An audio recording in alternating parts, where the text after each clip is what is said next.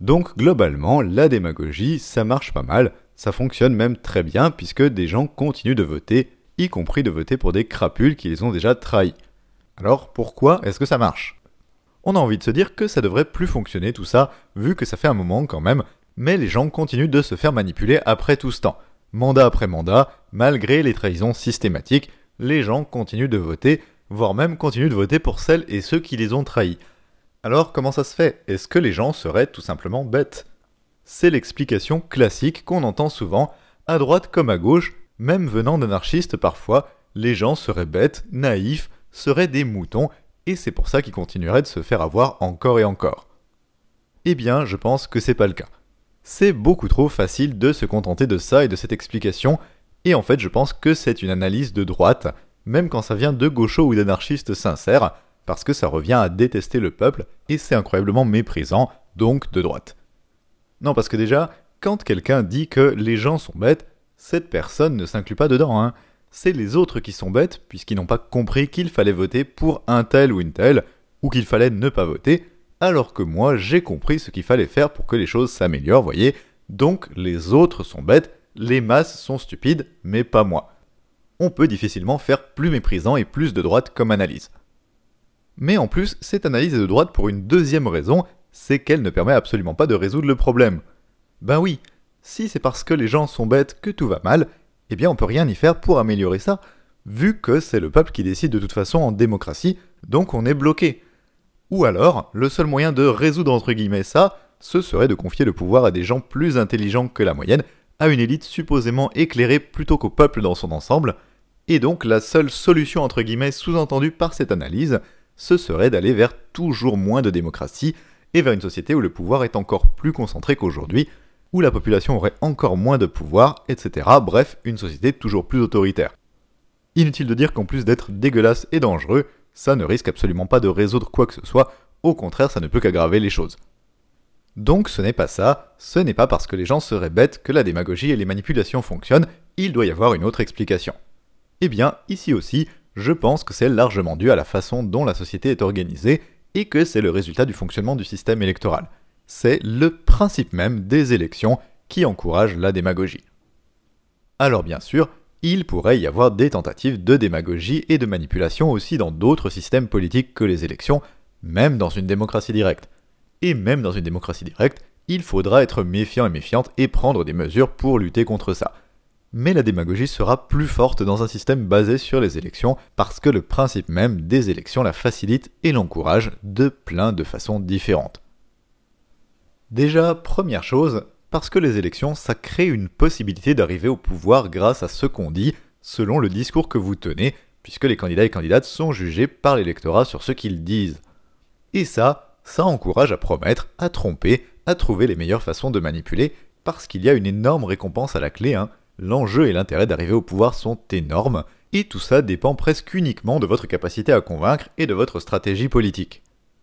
Et ça, ça génère évidemment des vocations à l'appel, ça attire les gens sans scrupules comme la lumière attire les moustiques, il y a des milliers de gens qui se disent qu'ils peuvent faire carrière, et donc des milliers d'opportunistes qui viennent tenter leur chance dans tous les partis qui ont une probabilité raisonnable d'arriver au pouvoir. Donc le principe de l'élection attire les opportunistes, les fait émerger en quelque sorte de la population et tenter d'arriver au pouvoir par la voie électorale. Mais ça ne s'arrête pas là, et le principe de l'élection va carrément sélectionner ces démagogues selon leur capacité à convaincre et permettre aux meilleurs de faire carrière. Au pouvoir, il n'y a de la place que pour quelques centaines de personnes, mais il y a des dizaines de milliers d'opportunistes qui tentent d'y arriver et qui se font concurrence pour ça, donc forcément dans le lot il va y en avoir inévitablement beaucoup qui échoueront. Il y a une part de hasard et de chance pour réussir bien sûr, mais pas que, il y a quand même une grosse question de talent dans la manipulation. En fait, l'élection, c'est un peu une sorte de sélection naturelle selon un critère de charisme et de qui saura le mieux manipuler et tromper l'électorat pour arriver ou se maintenir au pouvoir. Vous connaissez le principe de la sélection naturelle de Darwin, vous commencez avec plein d'animaux un peu différents, tous avec des caractéristiques physiques un peu différentes, etc., que le hasard de la génétique a créé, mais tous ces animaux ne sont pas aussi bien adaptés à leur environnement, et ceux qui sont les mieux adaptés vont survivre et se reproduire, et puis ceux qui ne sont pas adaptés vont être éliminés. Eh bien, les élections, c'est un peu pareil. Vous avez plein de gens qui se présentent et qui essayent de faire carrière. certains qui n'ont aucun talent ou de trop mauvaises stratégies, et puis certains qui sont bons et qui savent convaincre, et qui ont compris dans le détail les règles du jeu électoral et comment les tordre au mieux dans leur intérêt.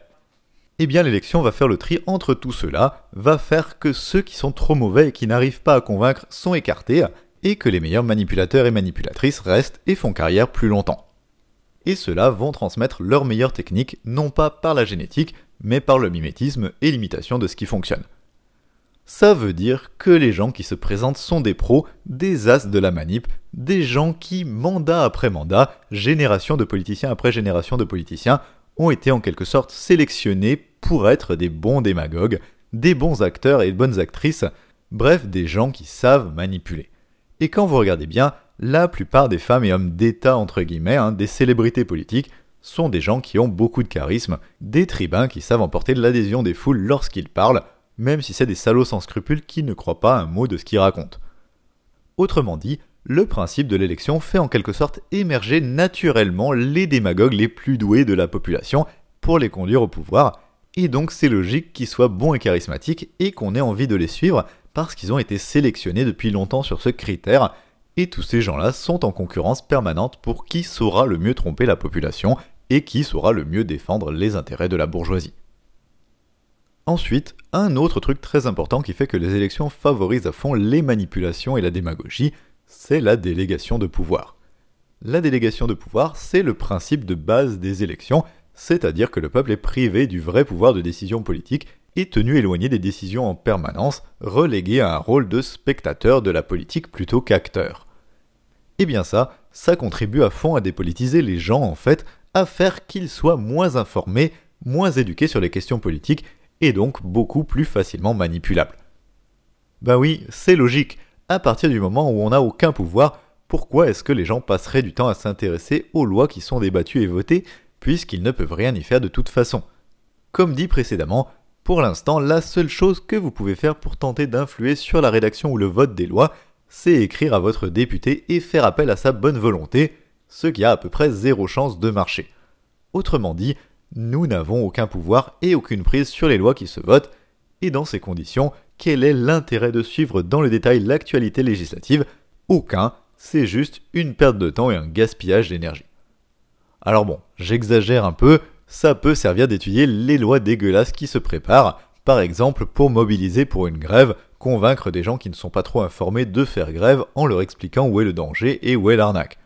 on peut tenter d'obtenir des modifications de loi par le rapport de force économique et par la grève, hein, comme je l'ai déjà dit, mais ce n'est pas vraiment un bon levier de contrôle parce que c'est quand même un moyen de contrôle vachement indirect et vachement incertain,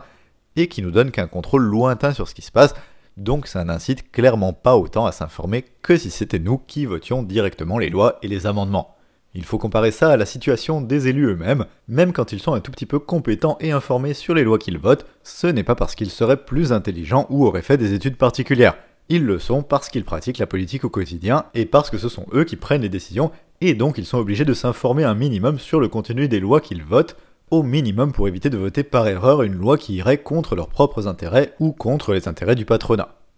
Et puis, ils sont aussi obligés de se tenir un peu informés pour savoir ce qu'ils vont bien pouvoir dire pendant les débats à l'Assemblée ou au Sénat, par exemple, parce que même s'ils ne croient pas une seconde à ce qu'ils racontent, ces débats sont diffusés à la télévision et servent donc à convaincre leur propre base électorale qu'ils ne se tournent pas les pouces en tant qu'élus. Donc, c'est bien le fait d'avoir du contrôle qui implique en politique, et c'est parce que le peuple n'en a pas qu'il ne s'implique pas et qu'il ne s'informe pas. D'ailleurs, tout indique que les gens s'intéressent beaucoup plus à la politique pendant les périodes d'élection, par exemple l'audience des émissions politiques qui augmente énormément pendant ces périodes. Pourquoi? Eh bien parce que les gens ont l'impression que leur avis compte et qu'ils ont l'impression d'avoir une responsabilité et un petit peu de contrôle sur ce qui se passe, même si c'est complètement illusoire. Donc, si toute la population votait les lois, c'est évident que ce serait une grosse incitation pour le public à s'impliquer, et à l'inverse, aujourd'hui où la population est tenue éloignée du pouvoir, ça n'incite pas du tout les gens à se tenir informés. La dépolitisation actuelle de la population n'est donc absolument pas naturelle, c'est bien le résultat de l'absence de contrôle de la population sur ce qui se passe, et donc le résultat de la délégation de pouvoir.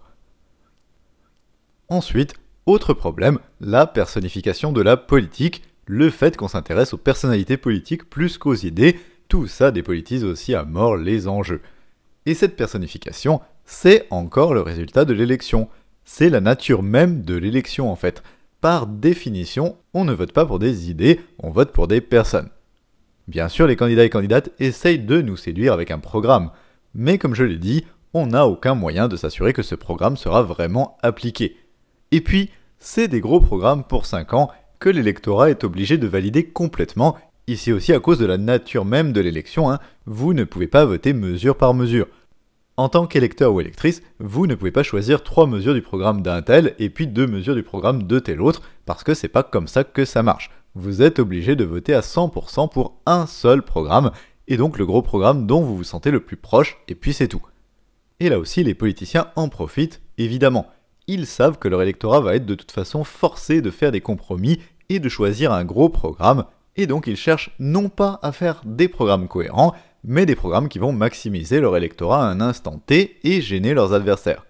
C'est ce qui fait qu'énormément de partis reprennent dans leur propre programme des thèmes qui marchent chez l'adversaire, même si ça n'a pas trop de sens ni de cohérence politique, l'idée c'est de leur couper l'herbe sous le pied et de ratisser le plus large possible.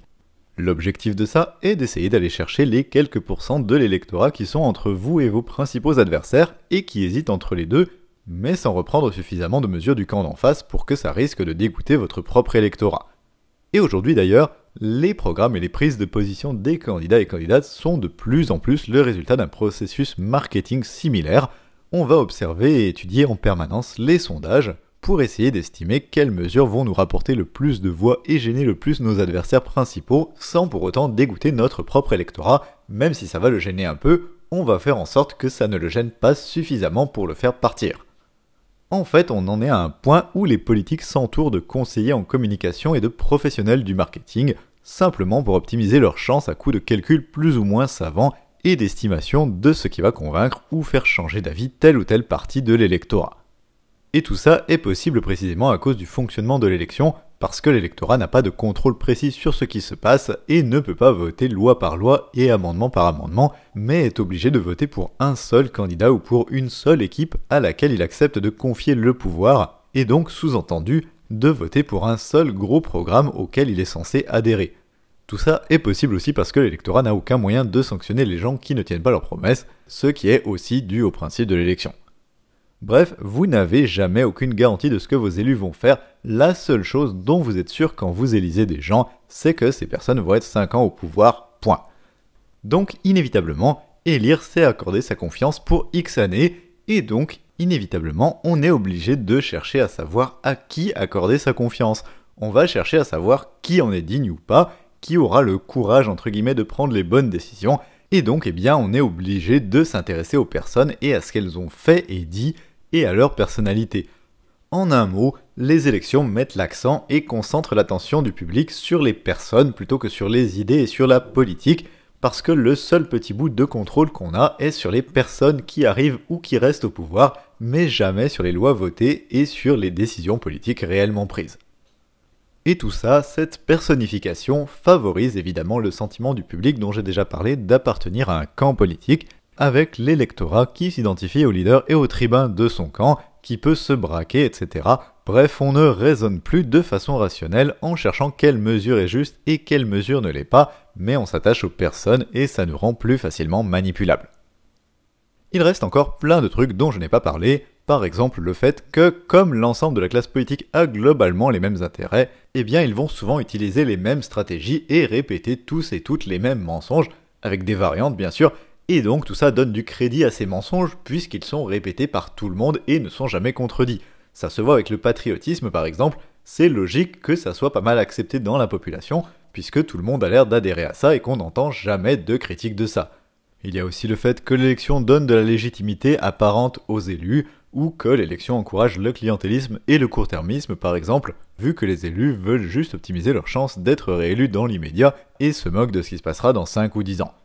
Encore un truc dont je n'ai pas parlé, le fait que ce soit celles et ceux qui sont élus qui fixent les règles du jeu électoral et qui en profitent évidemment pour fixer des règles qui les arrangent et qui arrangent systématiquement le parti au pouvoir. Voilà pourquoi il y a toujours beaucoup plus de temps de parole garanti pour la majorité que pour l'opposition élue dans les médias. Voilà pourquoi les modes de scrutin sont uninominaux presque dans tous les pays du monde, alors que c'est les pires modes de scrutin possibles, mais ça avantage à mort les gros partis et donc les partis au pouvoir. Sans parler des redécoupages électoraux biscornus pour tenter d'optimiser le nombre de circonscriptions que votre parti va gagner, etc.